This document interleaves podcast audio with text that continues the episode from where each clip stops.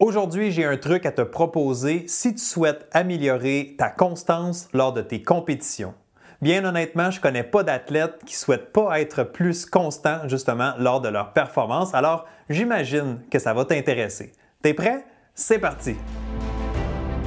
Épisode numéro 82 de Direction Excellence. Améliore ta constance grâce à la boucle de performance.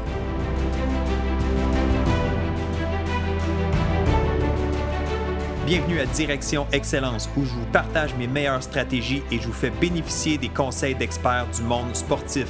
Je suis Jonathan Lelièvre. Merci de passer quelques minutes avec moi aujourd'hui. C'est un réel plaisir de vous guider dans la bonne direction, celle de l'excellence.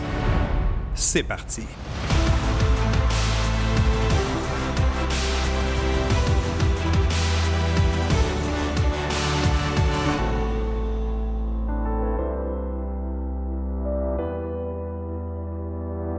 Salut, bienvenue à ce nouvel épisode de Direction Excellence, que tu m'écoutes en vidéo sur YouTube ou en format podcast. Merci d'être là, merci de passer quelques minutes avec moi aujourd'hui. Je suis Jonathan Lelièvre, consultant en performance mentale et fondateur du Club Direction Excellence, une plateforme en ligne d'entraînement mental pour les athlètes. Pour ton projet sportif ou autre, je suis là pour t'accompagner dans ta quête d'excellence. Si tu veux plus de constance en compétition, puis que ton but c'est de devenir la meilleure version de toi-même, ben, tu es à la bonne place. Ce que je te présente aujourd'hui, c'est ce que j'appelle la boucle de performance. La boucle de performance, ben, c'est pour te rappeler qu'une compétition, ça comporte trois grands segments que l'on peut résumer avec trois lettres. A, P, A. APA, c'est un acronyme pour les mots avant, pendant et après. Autrement dit, ce que je veux t'expliquer, c'est qu'une performance, c'est pas seulement ce que tu fais quand la compétition débute ou quand tu mets les pieds sur le terrain, c'est aussi ce qui se passe avant et après. Certains athlètes ou sportifs semblent oublier le avant et le après, justement.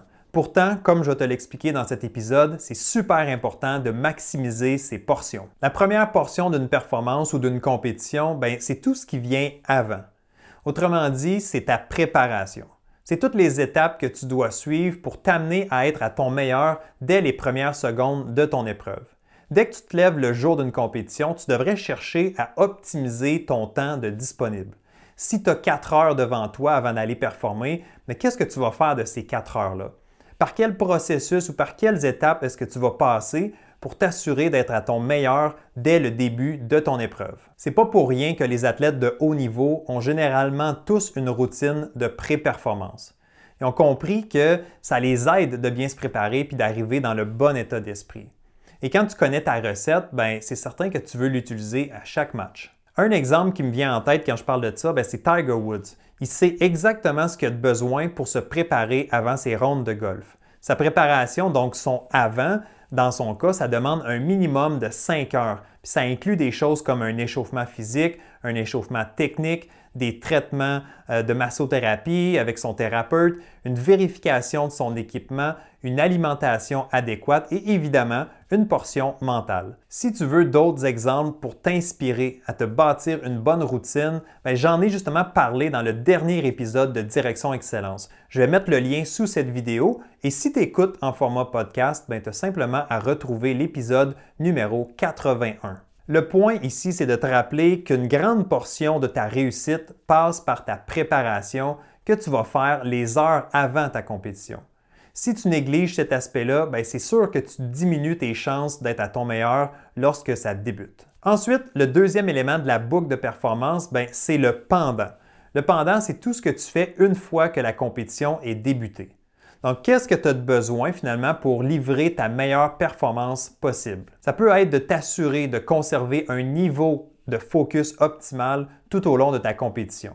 Certains athlètes ont besoin d'outils pour les aider à gérer leur stress dans les moments importants, puis il y en a d'autres ben, qui comprennent l'importance de rester en contrôle de leurs émotions et d'éviter les extrêmes.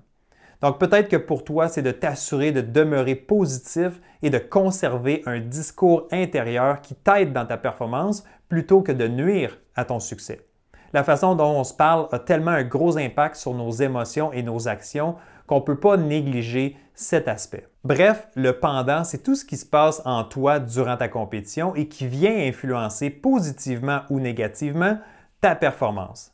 Donc, d'avoir les bons outils dans ton coffre fait toute la différence. Finalement, pour être un athlète qui obtient des performances de qualité sur une base régulière, il ne faut pas oublier l'après. Selon moi, ta compétition n'est pas terminée tant que tu n'as pas complété le après. Plusieurs choses peuvent se retrouver dans cette portion.